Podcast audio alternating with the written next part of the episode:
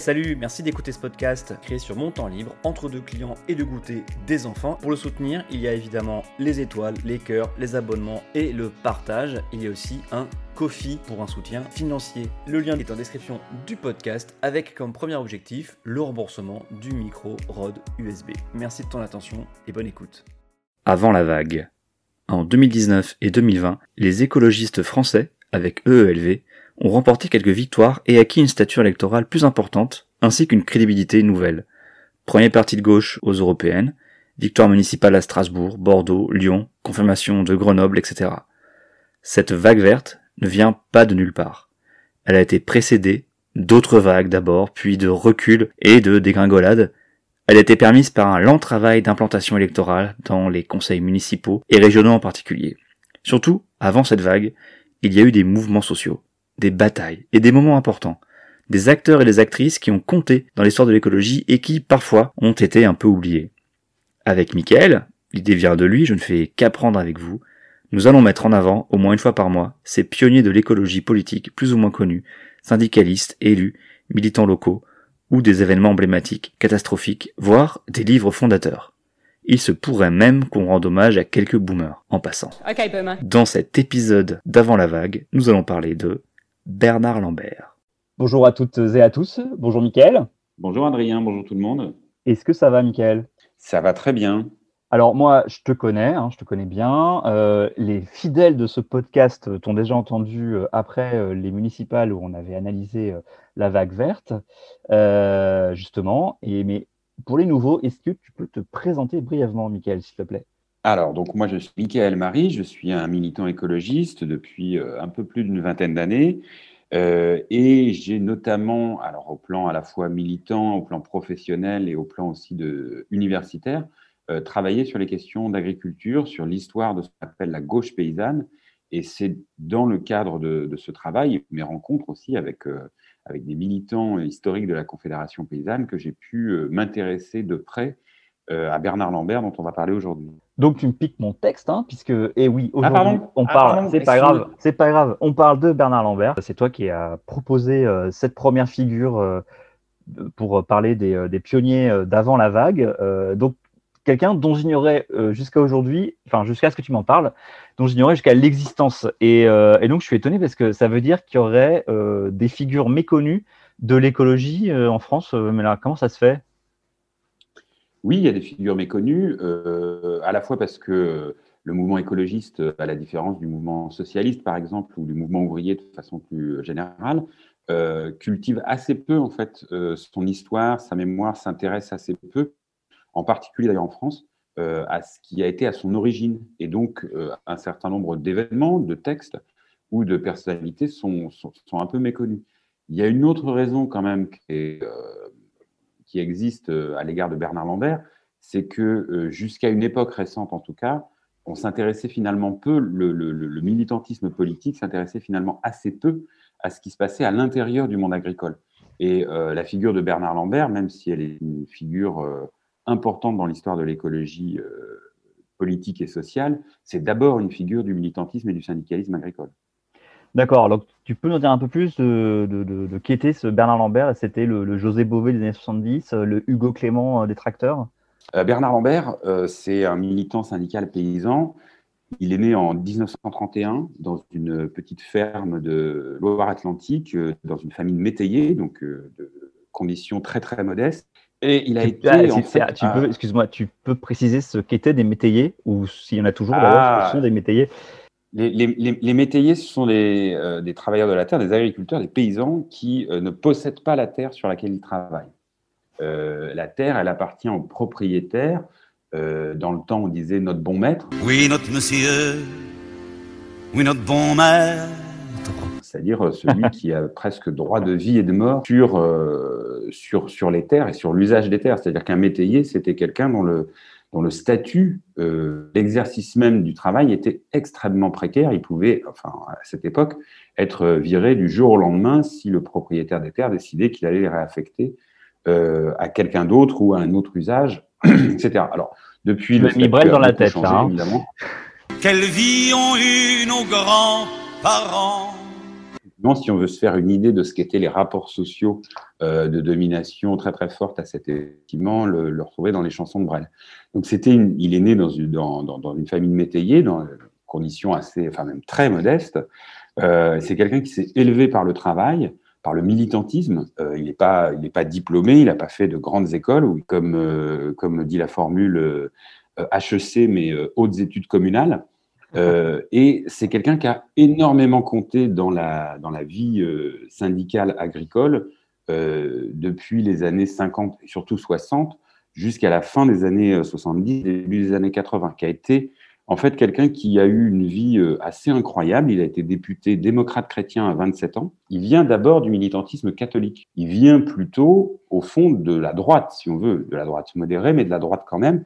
Et puis peu à peu, il va être conduit, découvrant le militantisme, en, arpentant euh, un certain nombre de, sujets, euh, à, aller de plus en plus sur la gauche et à critiquer de plus en plus euh, le système agricole, la modernisation agricole, dont il a pourtant été un des artisans. C'est-à-dire qu'il est à la fois euh, celui qui aura été président de coopérative, par exemple, euh, et d'une grosse coopérative de, Loire-Atlantique, et celui qui défendra les paysans victimes des agissements des coopératives. Il est un peu un modernisateur très très fort qui peu à peu va cesser de croire euh, aux vertus de la modernisation agricole, qui va perdre la foi en fait euh, dans la modernisation agricole et qui va constater les dégâts du progrès. C'est un peu un parcours similaire à, René Dumont, qui lui aussi a été un promoteur de la révolution verte dans le monde entier, avec les produits chimiques de, synthèse, euh, la rationalisation, puis après qui plus tard se rend compte de la nécessité de plus d'écologie. Absolument, c'est exactement le même type de parcours. On peut aussi citer Edgar Pisani, qui a été ministre de l'Agriculture du général de Gaulle et qui est le père des lois d'orientation agricole de 1960 et 62, qui, donne en fait le top départ de la modernisation, enfin le top départ. Elle avait évidemment commencé bien avant, mais euh, qui vont euh, être un moment très important de la modernisation agricole en France et qui, 20, euh, 20 ans plus tard, commence à, à constater qu'en en fait, on a été trop loin. Alors, Edgar Pisani avait une avait une phrase qui est très importante. Il disait euh, euh, quand une politique a marché, il faut en changer. Parce que si la politique a marché, c'est qu'elle a changé. Il faut changer de politique. Et c'était exactement ça. C'est-à-dire que euh, Bernard Lambert, comme René Dumont, comme Edgar Pisani, comme beaucoup d'autres, sont des gens qui ont cru à la modernisation agricole, qui en ont été même des acteurs et des acteurs importants, avant de constater que cette modernisation agricole, elle était partie trop loin et qu'elle engendrait désormais on va en parler, plus de dégâts euh, qu'elle ne euh, procurait de bénéfices, et en tout cas de bénéfices sociaux, et en particulier de bénéfices pour les paysans.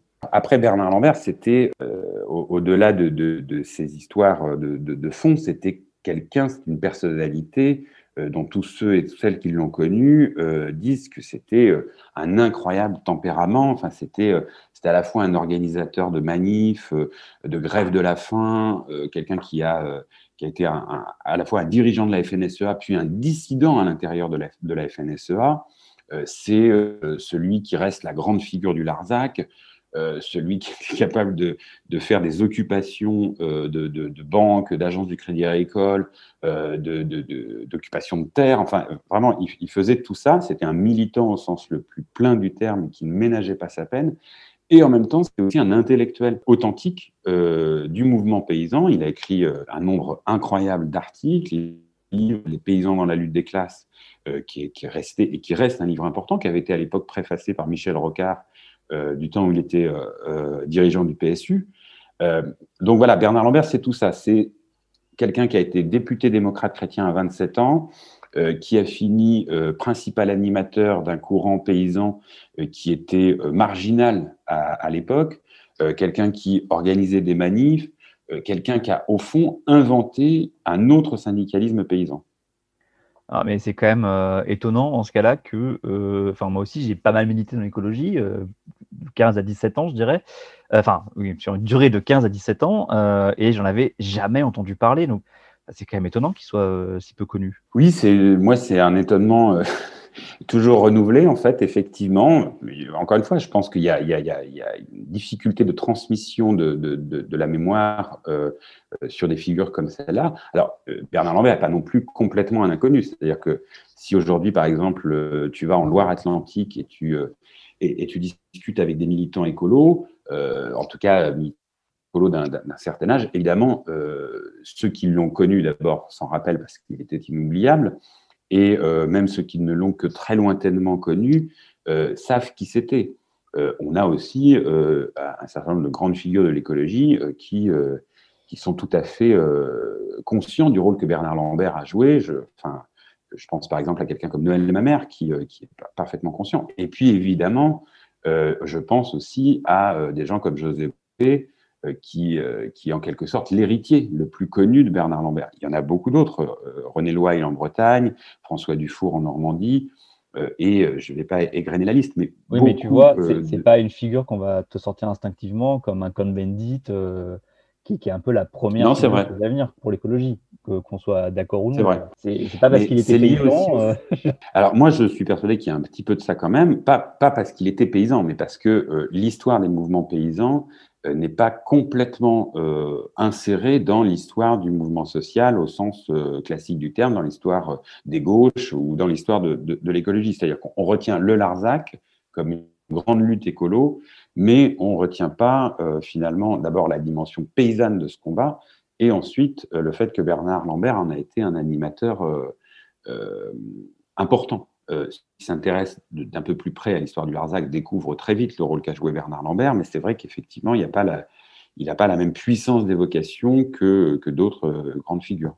D'ailleurs, si je t'ai bien écouté quand on a préparé euh, cette, euh, émission, euh, Lambert, c'est le grand héros du Larzac. Je rappelle que le Larzac, c'est, euh, alors 150 ans de la commune oblige, on va comparer, c'est la commune un peu pour les écologistes. Le Larzac, c'est le nom d'une région, mais c'est aussi le lieu d'un immense combat écolo qui est parti du refus de paysans de laisser une base militaire agrandir son territoire. Les paysans du coin se sont vus ensuite rejoints par des militants de toute la France qui ont créé une ZAD à une époque où on ne l'appelait pas comme ça. Euh, c'est aussi le combat à l'origine euh, du cliché de l'écolo des villes qui part élever des chèvres avec un pull qui gratte dans une maison de pierre loin de tout. Euh, j'ai bon, Michael, là c'est bon, j'ai mon brevet d'écolo. Ah, mais c'est tout, tout, à fait ça, c'est exactement ça. Le Larzac, c'est vraiment une lutte importante. On va pas en faire la genèse maintenant, mais c'est une date qui a compté, c'était donc en 73. C'est une date qui a beaucoup compté dans, dans l'histoire et dans la mémoire du mouvement écolo. Et Bernard Lambert, prononce euh, le, jour de ce rassemblement un discours qui est un discours vraiment très important. Euh, ce, ce, discours où il dit plus jamais, plus jamais les paysans ne seront des Versaillais. Donc c'est aussi une référence à la commune d'ailleurs. On écoute. Euh, puisque on écoute. Marche nous permet aujourd'hui de comprendre qu'un événement capital se passe dans ce pays. Il y a quelque chose qui vient de disparaître de l'histoire. Jamais plus, jamais plus, les paysans ne seront des Versaillais. Jamais plus, ils ne s'opposeront à ceux qui veulent changer cette société. Nous l'avons prouvé. Bernard Lambert dit dans ce moment-là que les paysans seront plus du côté de ceux euh, qui euh, s'opposent à euh, améliorer le monde, mais qu'au contraire, les paysans seront avec ceux qui veulent le transformer. Et ça, c'est vraiment quelque chose de, fondateur. Alors, il y a évidemment l'ambiance générale, hein, ce, grand race avec des, milliers de personnes, la voix de Bernard Lambert qui, qui, a quand même quelque chose, quoi, qui, qui, prend aux tripes. Ah mais hein, ce moment-là, oui, c'est quand même très frappant. Et ce moment-là, c'est vraiment un moment à, la fois euh, dans l'histoire euh, sociale et politique du pays, mais dans l'histoire du mouvement paysan, euh, qui est un moment absolument fondateur. Parce que c'est ce moment où, après les lentes évolutions des années 50 et 60, émerge un courant syndical dans le monde paysan qui se définit comme en lutte vraiment résolu contre l'exploitation capitaliste, euh, qui considère que les paysans sont euh, aussi euh, dans la lutte des classes. Et que dans la lutte des classes, ils doivent être du côté du prolétariat, des ouvriers en lutte. La montée des fascismes économiques, politiques, religieux, le progrès technique incontrôlé, celui qui nous fait accepter n'importe quoi pour assurer notre profit, notre bien-être. Alors, que faire? Hein? Qu'est-ce qu'on fait? Continuons de croire que notre couleur de peau est la plus belle, notre civilisation la meilleure, notre religion la seule vraie. Et à la fin, crevons. Crevons d'être trop riches, d'être trop gras, d'être trop cons dans ce son, on, voit bien quand même que euh, c'est pas euh, l'expression de ce que euh, les organisations agricoles euh, et en particulier les organisations agricoles de l'époque ont l'habitude de dire. On n'est pas dans un discours euh, corporatiste agricole, on n'est pas dans un discours de défense immédiate des intérêts matériels et moraux des agriculteurs. On est vraiment dans quelque chose qui propose une vision du monde. Et cette vision du monde, il faut être honnête, et les militants syndicaux qui étaient avec Bernard Lambert euh, à l'époque le disaient bien eux-mêmes. Euh, ils disaient euh, quand même, quand Bernard il disait ce genre de choses, ça gratte un peu. C'est-à-dire que dans les campagnes, aller parler de la lutte des classes, de la montée des fascismes, c'était pas non plus le, le, discours le plus évident à porter, et y compris d'ailleurs à ce moment Larzac, quand Bernard Lambert, qui avait quand même cette c'était pas, euh, comment dire, c'était, vraiment un leader, c'est-à-dire au sens c'était quelqu'un qui était devant. Euh, c'est Michel Rocard qui a, un, qui a, un, mot pour dire ça. Il disait, euh, c'était quelqu'un qui avait tendance un peu à décider tout, tout, seul pour vérifier après que le consensus tenait. Euh, donc, il, il, forçait un peu la main de ses camarades. Si je me rappelle une cours d'histoire, les paysans en, en, Europe, en tout cas, ils étaient rarement du côté du progrès, la montée des fascismes, que ce soit en Espagne, en Italie ou en France avec l'État français de Vichy, les paysans étaient plutôt euh, du côté euh, euh, de, de l'ordre, justement. Donc c'est un peu une révolution Alors, ou c'est juste dans l'ordre des choses ou ben, les... C'est un peu ce que dit Bernard Lambert sur, sur, sur, sur, plus jamais les paysans ne seront des Versaillais. C'est-à-dire qu'effectivement, il y a cette idée que les paysans, ils sont du côté, comme tu dis, de l'ordre, de du conservatisme, euh, et euh, de la stabilité, euh, donc plutôt de la droite et plutôt du côté des pouvoirs. Moi, je suis de ceux qui pensent que cette lecture est pas entièrement fausse, mais elle est quand même assez largement orientée et elle passe sous silence, elle a tendance à passer sous silence un certain nombre d'éléments de complexité et de nuances dans l'histoire paysanne qui sont un peu oubliés et particulièrement à gauche, puisqu'il y a dans la gauche et pas seulement la gauche française d'ailleurs, euh, ce, cette vieille idée qui vient de, de, de, de, Karl Marx dans le, dans le 18 Brumaire, euh, comme quoi les paysans, ils seraient un peu, euh, ils auraient autant de, de conscience euh, que euh, qu'une patate dans un sac de patates. Quoi. C'est cette vieille métaphore de Marx qui, qui, a quand même beaucoup pesé sur la manière dont la gauche, notamment en France, mais pas seulement en France, euh, avait tendance à voir les paysans. Oui, avec à voir comment ils ont été traités en URSS. Ça aussi. Euh, par ailleurs, voilà. Mais tout ça pour, pour dire que euh, Bernard Lambert, il était quand même effectivement, euh, parce que parce qu'il réfléchissait beaucoup, parce que c'était vraiment un intellectuel, il était en avance, et puis il avait aussi ce tempérament de, c'était un, un, un, cheval de devant, comme dit un, un, de ses camarades de l'époque. et donc, quand il lance l'histoire du Larzac, par exemple, euh, au départ, euh, ses copains, ils ne comprennent pas bien. Ils disent, mais on ne va pas défendre euh, des paysans euh, qui euh, travaillent sur des cailloux. Quand euh, Lambert dit, il faut absolument aller sur le Larzac, il faut faire quelque chose là-bas, etc., ses copains, mais même les plus proches de ses copains, je pense à Jean-Claude Olivier, par exemple, qui est un, militant paysan de, de la euh, disent mais enfin, c'est pas viable là-bas, c'est des paysans qui travaillent sur des cailloux, donc euh, on va pas aller défendre ça, c'est indéfendable. Et effectivement, euh, les paysans travailleurs, donc qui était le, syndicat de Bernard Lambert à l'époque, animé par Bernard Lambert à l'époque, euh, il y a quand même un petit peu de, de, de des hésitations. Enfin, est-ce que c'est vraiment notre rôle d'aller défendre ce, cette cause-là, qui est un peu une cause perdue d'avance? Euh, et c'est ce qui rend le truc euh, vraiment aussi fondateur. Euh, c'est le moment où ce rapprochement qui avait déjà commencé en fait euh, en 68 avec des manifs où les paysans des de, protestataires de, Loire-Atlantique étaient venus soutenir les manifestations ouvrières à Nantes, par exemple. Il y a la manif, c'est ce qui s'était appelé la manif des tracteurs, la marche des tracteurs à Nantes en 68. Mais en 73 au Larzac, euh, euh, quand Bernard Lambert dit euh, Nous allons à un mariage, c'est le mariage de Lip et du Larzac. Thèse de la marche, c'est une paysanne qui la disait sur le bord de la route en venant avec la marche de l'Ouest. Elle disait Nous allons à un mariage. Le mariage des ouvriers et des paysans. Le mariage de Lip et du Larzac. C'est-à-dire c'est un, moment de conjugaison, euh, euh, de lutte paysanne pour le droit de vivre, simplement, puisque c'est de ça qu'il s'agissait au Larzac, le droit de vivre de sa terre, euh, le droit de vivre et travailler au pays, et de lutte ouvrière pour l'autogestion, pour le contrôle de la production. Et l'IP, donc du nom de cette usine euh, horlogère de Besançon, c'était l'exemple parfait. Donc on est vraiment à un moment donné, à un moment pardon, de conjugaison des luttes euh, possibles, d'incandescence, et c'est ce qui fait que le Larzac est resté euh, dans les mémoires pour cette raison-là. Après cet événement total en fait du Larzac, qui est un événement national, euh, qui a laissé des traces dans toutes les mémoires militantes, en tout cas du côté de l'écologie, euh, il y a eu un autre épisode important euh, dans la vie de Bernard Lambert. C'était l'épisode que tu m'as dit, s'appelait l'épisode du veau aux hormones. C'est quoi? C'est les piqûres américaines? Qu'est-ce qui s'est passé? Non, non, les Américains ne sont pas coupables sur ce coup-là.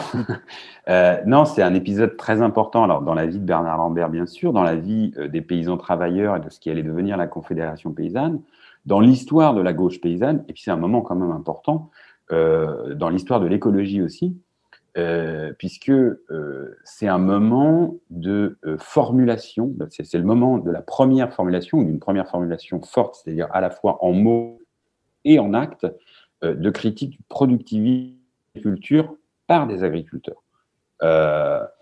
Et un moment où est posée la question du sens de la production et des méthodes de, production. Qu'est-ce que c'est la fin du Ça, ça commence en, en 80, enfin 79-80, au moment où euh, des intégrateurs, des éleveurs qui sont en intégration, donc euh, l'intégration, c'est euh, ce- cette voilà, j'y venais parce que c'est pas forcément connu, mais c'est ce système où l'éleveur achète auprès d'un intégrateur, donc c'est une coopérative ou c'est une société privée, tous ces, toutes ces fournitures, tous ces besoins pour nourrir ses bêtes. Alors ça peut être des cochons, des poulets, des veaux, et vend à l'intégrateur euh, le produit de, de- de son élevage. C'est-à-dire qu'en gros, euh, tu achètes euh, l'aliment, tu achètes euh, tous les moyens de production, les intrants, etc., à l'intégrateur, et c'est l'intégrateur qui te fait la facture, et tu lui vends ensuite les animaux, et là aussi, c'est l'intégrateur qui te fait la facture. Ah, mais c'est, plus qu'une une pièce dans la machine, enfin une, une étape d'une chaîne de production finalement. Absolument, c'est tout à fait ça. Tu es euh, euh, ce qu'on pourrait dire euh, un fournisseur de matières premières vivantes, agricoles, pour l'industrie agroalimentaire. Tu n'es déjà plus tout à fait un paysan. C'est un système très très très très contraint évidemment et du coup qui, plaçait les, éleveurs dans des situations absolument impossibles. À partir de la fin des années 70, pour essayer de booster la production de veaux de boucherie, connaissait un très très grand succès, commence à se développer euh, l'usage de manière euh, illégale, l'usage de euh, substances d'hormones, d'hormones de croissance interdites, mais qui sont néanmoins très utilisées pour booster la croissance des jeunes veaux. Et du coup, les éleveurs l'utilisent, les intégrateurs les, utilisent, pardon, les intégrateurs ferment les yeux, mais le jour où un contrôle vétérinaire établit qu'il y a un usage illégal de ces hormones, c'est le paysan qui paye. C'est pas euh, l'intégrateur, c'est pas les firmes, c'est le Ah paysan oui, tout seul qui paye les pots cassés. Ah oui, l'intégration, c'est vraiment un système où le paysan ne peut que perdre. C'est lui qui prend euh, tous les risques et qui ne fixe aucun euh, élément de prix. Très bien le problème, quoi. On dit Charles Pédrin, il n'est pas compétent, parce qu'il n'a pas investi, etc. C'est-à-dire qu'il ressemble à 80% des paysans de chez nous. Alors, quand, quand c'est un qui a fait bien des emprunts, puis qui a des bons équipements, qui se casse la gueule, on dit, il n'avait qu'à profiter, puis qu'il a le derrière, hein. Il a voulu tout manger, tout bouffer, ben c'est mal fait pour sa gueule s'il se casse la gueule. Puis quand c'est un gars qui n'a pas fait beaucoup d'emprunts, ben on dit, il n'est pas compétent, il, a, il est trop traditionnel. Ben ça veut dire comme ça qu'on va tous se faire baiser les uns après les autres. Alors, faut quand même savoir ce qu'on veut. Et donc, euh, euh, en, en, en août 80, les paysans travailleurs, donc de Bernard Lambert, et le collectif de lutte des éleveurs intégrés, qui est né quelques, quelques mois plus tôt, décident de soutenir la plainte de deux éleveurs contre leur intégrateur. C'est un fait absolument nouveau. C'est-à-dire que jusqu'ici, le syndicalisme euh, agricole, même euh, celui des travailleurs paysans, c'était interdit d'aller euh, contester, et surtout pas en justice, des organisations professionnelles agricoles comme les coopératives. Parce que les coopératives, c'est normalement, malgré tout, l'émanation du monde agricole, des producteurs eux-mêmes, etc., Et là, ils y vont. Et puis, Bernard Lambert et les paysans travailleurs entrent en contact avec l'Union fédérale des consommateurs, l'UFC, pour d'expliquer, d'informer, de former tout simplement euh, les militants de l'UFC sur la réalité des pratiques dans la filière veau-de-boucherie et la réalité de l'usage illégal d'hormones de croissance. Euh, ce qui est imaginé, c'est euh, une conférence de presse commune pour parler, enfin pour évoquer ce problème et essayer de le corriger. Et puis là, ce qui se passe, c'est que l'UFC décide de doubler les paysans travailleurs et de faire sa propre, euh, sa propre campagne et d'appeler à un boycott euh, du veau de boucherie. le, fameux veau c'est absolument le fameux veau aux hormones. Et là, c'est absolument la catastrophe. C'est-à-dire qu'effectivement, la, consommation chute, les prix chutent. Donc, c'est un truc terrible pour la filière veau de boucherie. Donc, c'est un truc terrible pour les paysans qui les produisent quoi qu'on pense des méthodes de production, euh, c'est un coup sur la tête des éleveurs qui est euh, extrêmement euh, douloureux à encaisser. Et c'est un coup sur la tête aussi pour les paysans travailleurs, parce que du coup, ils sont accusés par le monde agricole, par évidemment la FNSEA, mais pas seulement la FNSEA, d'avoir tiré contre leur camp, d'avoir tiré dans le dos d'éleveurs qui sont déjà dans une situation très difficile. Bernard Lambert et les paysans travailleurs sont absolument furieux. Et, Bernard Lambert avait, en fait, avait eu ces mots, il a dit L'UFC a lancé son boycott parce que c'est une, organisation de consommateurs qui se moque des décisions faites à ceux qui produisent. Elle se borne à réclamer la meilleure qualité au plus faible prix. Et fondamentalement, Déjà. là, il y a quelque chose de. Exactement. On, voit bien qu'on est encore dans des enfin qu'on est déjà dans des débats euh, que parfois on a encore, même si euh, on a beaucoup progressé depuis. Mais là, on a un exemple de euh, d'une organisation de consommateurs qui n'avait pas de euh, préoccupation pour les conditions euh, de production, pour les conditions de vie, les conditions sociales de travail de ceux qui produisent. Et là, c'est voilà, un premier frottement. Le deuxième frottement, c'est que Lambert et les paysans travailleurs finissent par dérouler la pelote et se dire mais en fait c'est pas simplement le veau aux hormones, c'est pas simplement l'utilisation de ces hormones de croissance, c'est au-delà de ça toute une organisation de l'agriculture, de la production euh, agroalimentaire euh, qui doit être réinterrogée. Parce que finalement, on a une situation où on organise la production de produits qui sont de médiocre qualité, c'est-à-dire que les producteurs eux-mêmes ne consomment pas. C'est euh, la fameuse histoire de j'ai un poulailler industriel, mais à côté du poulailler industriel, je garde des poulets que j'élève au grain dans des conditions tout à fait différentes de celles que je vends sur le marché.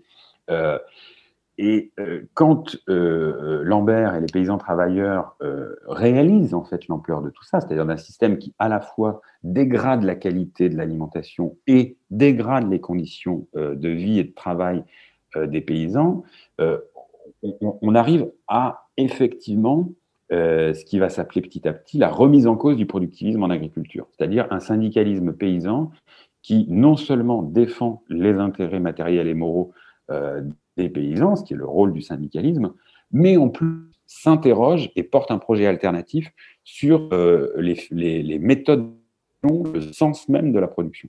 C'est des combats toujours d'actualité, hein. on, le voit avec euh, la remise en cause euh, des accords de libre-échange avec le Mercosur ou le TAFTA, le CETA, etc. c'est quelque chose qui est toujours porté, notamment par donc, la Confédération paysanne aujourd'hui en France. Et donc apparemment, Bernard Lambert, il a participé à la création de ce syndicat agricole. Euh, est-ce que tu peux, euh, enfin, je sais que tu peux nous en dire un peu plus. Bah oui, c'est euh, Bernard Lambert, c'est l'un des pères fondateurs de la Confédération paysanne, même si il n'a pas pu assister à la naissance de la Confédération paysanne, puisqu'il est décédé dans un accident de voiture trois ans avant la naissance officielle de la Confédération paysanne. mais il en est un des artisans majeurs. Alors, avec une petite histoire, en fait, donc, après l'affaire du veau aux hormones, les travailleurs paysans sont projetés dans une autre histoire, dans une autre aventure, c'est l'arrivée de la gauche au pouvoir. et la gauche au pouvoir dit euh, nous allons reconnaître le pluralisme syndical en agriculture, ce qui n'existait pas. On a ah, ben voilà, c'est ça. on a ah beaucoup de mal à s'imaginer aujourd'hui. Mais la était majoritaire, c'est qu'elle n'avait pas d'adversaire. Elle n'avait pas d'adversaire. Les, les, autres forces, et notamment les paysans travailleurs, n'étaient pas, euh, pas reconnus euh, par l'État. Et donc, il n'y avait que la FNSEA qui était reconnue par, par l'État. Et la gauche au pouvoir dit nous allons reconnaître le pluralisme syndical en agriculture, ce qui est après tout paraît quand même une, une évidence banale aujourd'hui, mais ce qui ne l'était pas du tout à l'époque. La gauche au pouvoir, euh, il met, euh, donc c'est Élie Cresson, ministre de l'Agriculture euh, à l'époque, il met une condition, c'est par contre, on ne va pas reconnaître le pluralisme syndical en agriculture pour que vous restiez dans des petites chapelles folkloriques. il faut que vous agrégiez un petit peu tout ça, parce qu'effectivement, c'est une époque où euh, euh, les, différentes dissidences euh, de la FNSE, internes à la FNSEA, celles qui ont commencé avec Bernard Lambert dès les années 60, puis celles qui sont venues plus tard, bah, effectivement, ne se sont jamais agrégées, c'est-à-dire ont vécu des, histoires différentes, à la fois au plan historique et au plan géographique. il y a les éleveurs d'un côté, les éleveurs de haute montagne de l'autre, des, des céréaliers de, ailleurs. C'est euh, c'est moins un problème de filière qu'un problème de, euh, de génération d'une part et euh, de, de, de, territoire d'autre part. C'est-à-dire que ceux qui ont quitté la FNSEA dès les années 60, eh ben, se sont plutôt constitués les travailleurs paysans. Ceux qui l'ont quitté plus tard se sont plutôt soit regroupés dans des dans des collectifs, dans des structures locales ou départementales, mais qui ne sont pas forcément affiliés ou rattachés à une structure nationale. Euh, typiquement, euh, chez moi, dans la Manche, c'était le comité de défense des petits et moyens éleveurs, par exemple. Euh, et puis d'autres qui sont sortis un peu plus tard encore de la FNSEA et qui ont constitué la FNSP, donc la Fédération nationale des syndicats paysans. D'accord. donc, la demande de la gauche, du gouvernement de gauche, c'est euh, débrouillez-moi tout ça, mais il faut quand même que vous rassembliez un peu vos, vos bidons. Donc là, on est en 80, 82, euh, c'est ça? C'est ça, en 81, 82. Donc, du coup, très rapidement, euh, la, se crée, à l'initiative de Lambert, et, de, pas tout seul, hein, évidemment, de tous ses proches, la Confédération nationale des syndicats de travailleurs paysans, la CNSTP, qui devient la structure nationale qui fédère ceux qui étaient euh, auparavant les travailleurs paysans, puis d'autres petits groupes, etc. Est-ce que tu peux euh, préciser, parce en fait, on en a parlé depuis longtemps, les travailleurs paysans, en fait, qu'est-ce que ça recoupe ce terme? Désolé. Hein. Alors, les travailleurs paysans, non, non, pas du tout. Hein, tu, tu m'excuses. Alors, un travailleur, c'est. Et un paysan, ah oui, un travailleur, oui, tu fais bien de le préciser, parce que tu fais du community management aussi. Donc... Voilà, c'est important. Non, les travailleurs paysans, c'est euh, vraiment la structure euh, initiée par Bernard Lambert euh, à la fin des années 60, quand ils finissent par ne plus, enfin lui et ses amis, finissent par ne plus pouvoir rester à la FNSEA. Ils ont pendant très longtemps contesté de l'intérieur la FNSEA. Ils avaient même pour ça la Fédération régionale des syndicats d'exploitants agricoles de l'Ouest, la FRSEAO, qui a été euh, parce que ça m'intéresse beaucoup, euh, euh, qui a été vraiment une, une, une, fédération régionale très très critique de la FNSEA majoritaire et des orientations euh, impitoyablement modernisatrice, c'est-à-dire qui consistait quand même en l'élimination euh, des petits paysans, ce, que, ce qui explique dans le son qu'on a entendu euh, tout à l'heure Bernard Lambert, c'est-à-dire que le paysan a toujours tort. quand il se modernise trop, on dit que bah, qu'à pas dépenser autant, et quand il se modernise pas assez, on dit qu'il s'est pas modernisé justement. Donc pouf, voilà. donc les travailleurs paysans, c'est ce qui naît quand il n'est plus possible de rester dans la FNSEA. D'accord. Euh, et ça, c'est cette petite structure qui, en fait, de la fin des années 60, enfin, surtout début des années 70 d'ailleurs, euh, et pendant toutes les années 70, va être le, le le syndicat de Bernard Lambert et qui va porter tout un tas de luttes, qui va être vraiment le ferment de ce qu'on allait appeler plus tard la gauche paysanne. et le premier ferment de la Confédération paysanne. D'accord. On connaît aujourd'hui. Donc, il a participé à la création avant de mourir, en fait. Absolument. Et c'est Absolument. Et c'est donc là, en 84, on arrive en 84, c'est le 25e anniversaire de mariage de Bernard Lambert et de Marie-Paul Lambert. Je vais dire un mot de Marie-Paul Lambert. C'est une femme absolument épatante. Donc, c'était l'épouse de Bernard Lambert. Euh, elle est toujours en vie. J'ai eu la chance et l'honneur de, la rencontrer euh, il y a quelques années. C'est quelqu'un qui a été très importante, évidemment, dans la vie de Bernard Lambert, mais qui a aussi été très important dans la vie des travailleurs paysans, euh, qui a été dans, à Vent d'Ouest, le journal des travailleurs paysans. Et donc, en 84, euh, Marie-Paul et Bernard Lambert fêtent leur 25e anniversaire de mariage. Mais ils se disent l'un et l'autre euh, à ce moment-là que bah, ça pourrait être l'occasion de faire quelque chose pour rassembler les chapelles éparses encore de, de, ce qui est la Fédération paysanne. Et donc, ça voulait dire concrètement d'inviter beaucoup de monde. Alors effectivement, c'est une fête où il y aura 200 personnes. Euh, et parler avec tout le monde. Et donc, euh, euh, Bernard, Bernard Lambert et Marie-Paul Lambert invitent ça, ça, a lieu cette fête, c'est ce qu'on appelle la fête du poulailler, puisque ça a lieu dans les bâtiments d'élevage de, la ferme de Bernard et Marie-Paul Lambert. Ah, ils savaient s'amuser. Hein. Ah oui, ils savaient s'amuser, c'était vraiment quelque chose. et en gros, ils étaient persuadés que euh, tous les problèmes qui minaient euh, les petites organisations de la gauche paysanne, donc d'un côté euh, la Confédération nationale des syndicats de travailleurs paysans qui venait de créer à peine deux ans avant, de l'autre côté des petits groupes départementaux qui étaient ou locaux qui étaient encore pas fédérés au plan national, et encore de l'autre côté la Fédération nationale des syndicats paysans qui était aussi un syndicat de gauche agricole, mais on va dire plus proche du Parti socialiste. Tous ces gens qui par ailleurs, pour certains d'entre eux, se, détestaient cordialement et avaient même plutôt envie de se taper dessus que de, que de boire des coups ensemble.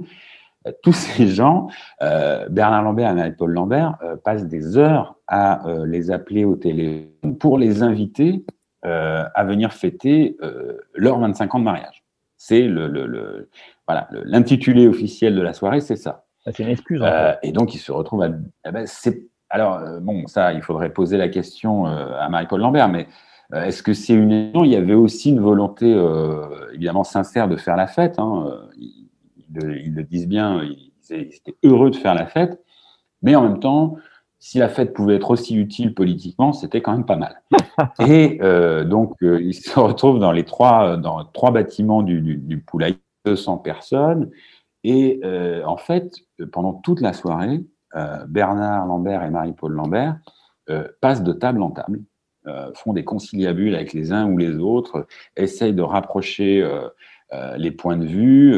Bernard Lambert, il a cette phrase, il dit les idées qu'on partage le plus, c'est quand même autour d'un verre. et donc, voilà, il, a cette manie un peu toute la nuit alors, avec des moments quand même de, découragement, parce qu'il dit, oulala, on a quand même du boulot, quoi. C'est pas facile, il voit bien que ça frotte, que les points de vue ont du mal à se rapprocher, mais aussi euh, fondateur, en fait, de ce qu'allait devenir la Confédération paysanne, puisque les 200 personnes qui étaient là, euh, ben, elles vont continuer après euh, de, travailler ensemble. Bernard Lambert ne verra pas ça, puisqu'en fait, il meurt dans un accident de voiture un, mois, un mois et demi après ah oui, c'est super triste. En 84. Oui, oui, c'est, oui ça c'est la, partie très triste de l'histoire. Euh, et euh, par contre, euh, les animateurs et animatrices de des travailleurs paysans, des petits groupes locaux non fédérés, de la Fédération nationale des syndicats paysans, finissent par se retrouver en 86-87 et en avril 87 naît la Confédération paysanne. Et effectivement, on peut dire que Bernard Lambert en est la figure euh, historique, tutélaire, on, appelle ça comme on veut, mais une figure extrêmement importante. Et euh, effectivement, que cette fête du poulailler, euh, ce 25e anniversaire de mariage transformé en, en conciliabule et en, suite d'arrangement et de rapprochement, ça a été le moment qui aura permis en fait que les gens se parlent et qui et qui aura accéléré avec la pression évidemment aussi de, la gauche au pouvoir qui disait c'est pas possible, il faut vous il faut, voilà, parce que sinon euh, vous, n'allez jamais gagner, vous n'allez jamais être fort dans le, dans le monde agricole. Euh, c'est ça qui euh, finit par créer la Confédération paysanne en 87. Et c'était, enfin, je vois ce qui reste de la Confédération paysanne aujourd'hui. Enfin, c'est un petit peu un échec, non Finalement, après 30 ans comme ça, est-ce que, est-ce que c'est, un sentiment que tu partages? Est-ce que je me plante complètement? Parce que j'ai l'impression que la FNSEA reste extrêmement puissante et que la gauche qui a poussé à la Confédération paysanne au début des années 80, aujourd'hui, j'ai pas l'impression qu'elle défende vraiment euh, cette euh, vision de, du monde paysan. Enfin, qu'est-ce qui s'est passé en fait? Euh, Ça pourrait faire l'objet d'un autre euh, épisode de podcast parce que là, oui, évidemment.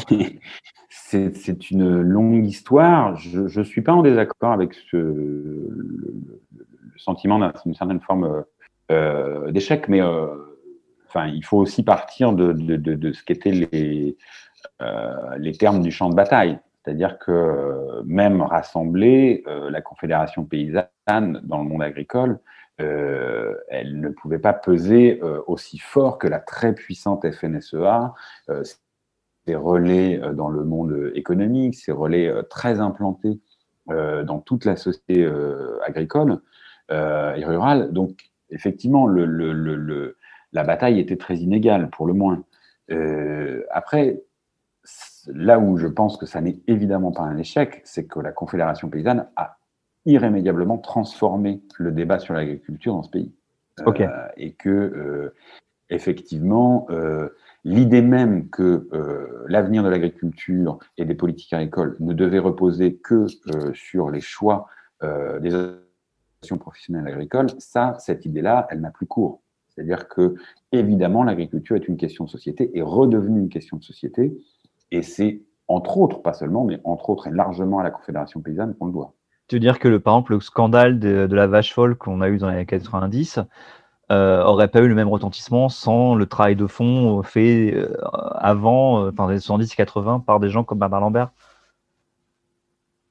Bien sûr, euh, par des gens comme Bernard Lambert, par, euh, José par la aussi, Confédération paysanne, hein. encore une fois, Ouais. euh, José Bové plus tard, euh, euh, le, le- les OGM, évidemment, enfin, toutes ces batailles-là euh, ont été portées, initiées euh, par la Confédération paysanne. Et avec un courage militant, moi j'ai travaillé à la Confédération paysanne, j'ai rencontré euh, beaucoup de ces, de et animatrices. Enfin, ce qui était extrêmement frappant, toujours, c'est le courage intellectuel de, de, ces paysans qui étaient euh, sans cesse euh, en capacité d'interroger leurs propres actes de production, euh, de, toujours se remettre en cause, de ne jamais euh, s'affaiblir dans des certitudes.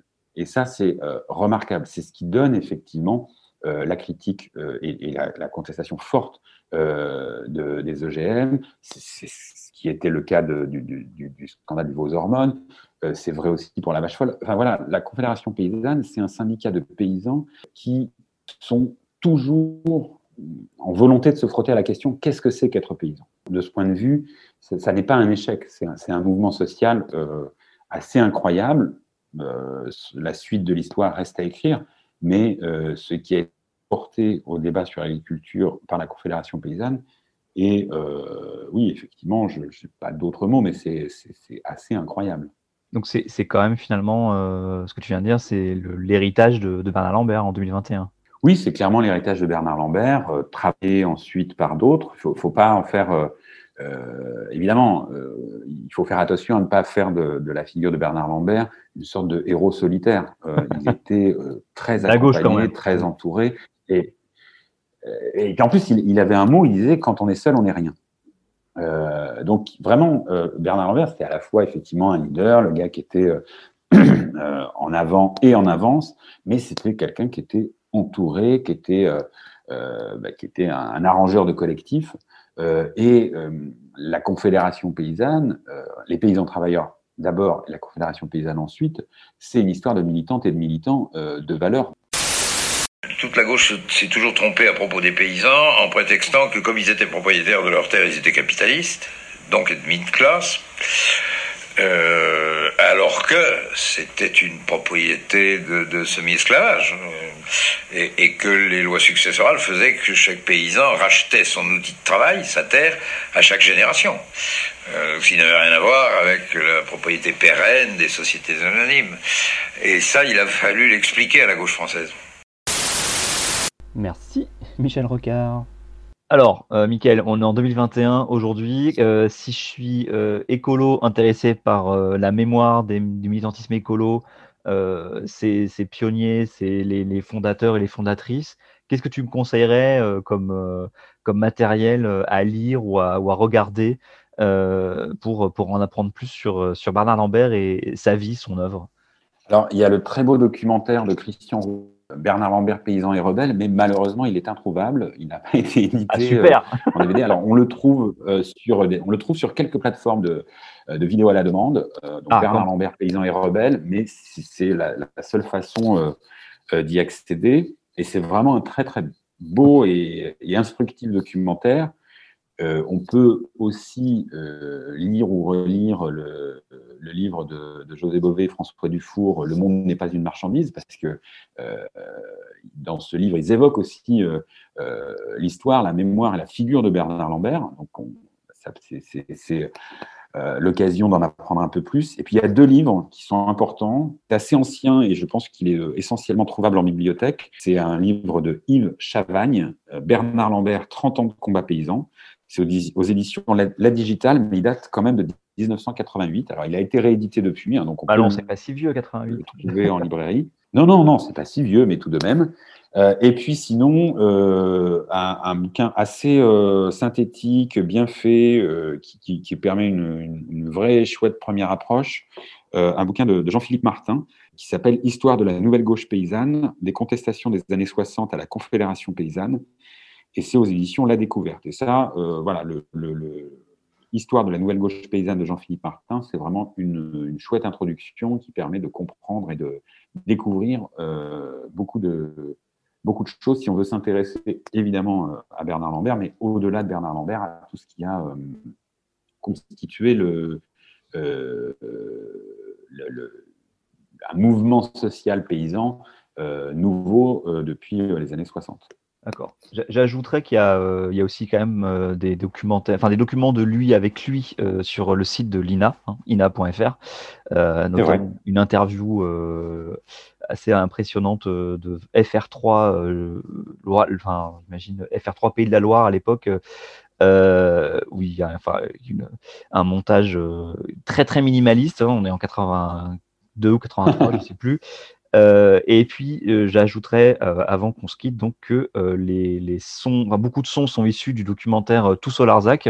Et on, va, on, va, on va se quitter là, et enfin, je, je mettrai la, la bande-annonce à la fin. Il y a des très très beaux moments sonores dans, ce, dans cette bande-annonce. Et lui, par contre, lui aussi, il est accessible sur plusieurs plateformes de, de, de vidéos à la demande.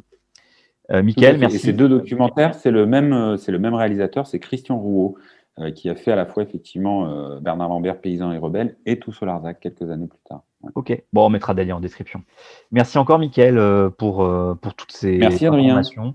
Je pense qu'on peut, on peut dire que la prochaine fois, dans un mois, on parlera de Solange Fernex. Comme ça, on, ça On nous parlera de Solange Fernex, absolument. Voilà, super. Tout à fait. Et ben donc, euh, merci encore. Euh, à bientôt, Mickaël. Merci à toi. Au revoir tout le monde. Et je vous laisse avec la bande-annonce euh, du documentaire Tout sur Larzac. Le camp du Larzac existe depuis longtemps. Il n'a jamais créé de problème. Il est nécessaire de l'étendre. La contrepartie, c'est qu'il y a quelques paysans, pas beaucoup, et qu'il est nécessaire d'exproprier. Ça nous est tombé comme une massue sur la tête, quoi. On était condamné à disparaître. On s'est dit à ce moment-là, ben, il faut qu'on fasse un serment et il faut qu'on s'engage à ne jamais vendre nos terres, quel que soit le prix.